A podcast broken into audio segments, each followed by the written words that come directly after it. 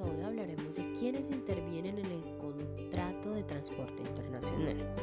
Pues bien, contamos de que son tres agentes o personas.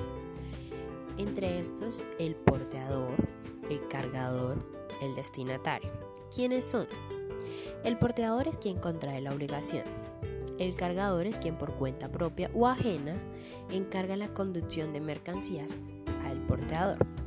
El destinatario es a quien se le envía la mercancía y puede ser a la vez cargador y destinatario. Ahora hablemos de sus obligaciones.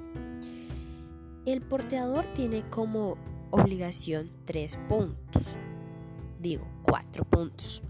El primero es recibir la mercancía, emprender el viaje, custodiar la carga, entregar la carga al destinatario. El cargador tiene tres obligaciones. La primera es entregar mercancías al porteador, aportar documentos, pagar el flete convenido. Y el destinatario tiene dos obligaciones. Uno, que es otorgar recibos de las mercancías. Y dos, pagar al porteador el flete y gastos en los que haya ocurrido. Estos también cuentan con derechos. Em, en el caso, el destinatario no cuenta con derechos, al contrario de los otros dos. El porteador cuenta con el derecho al pago del flete convenido, mientras que el cargador cuenta con tres derechos.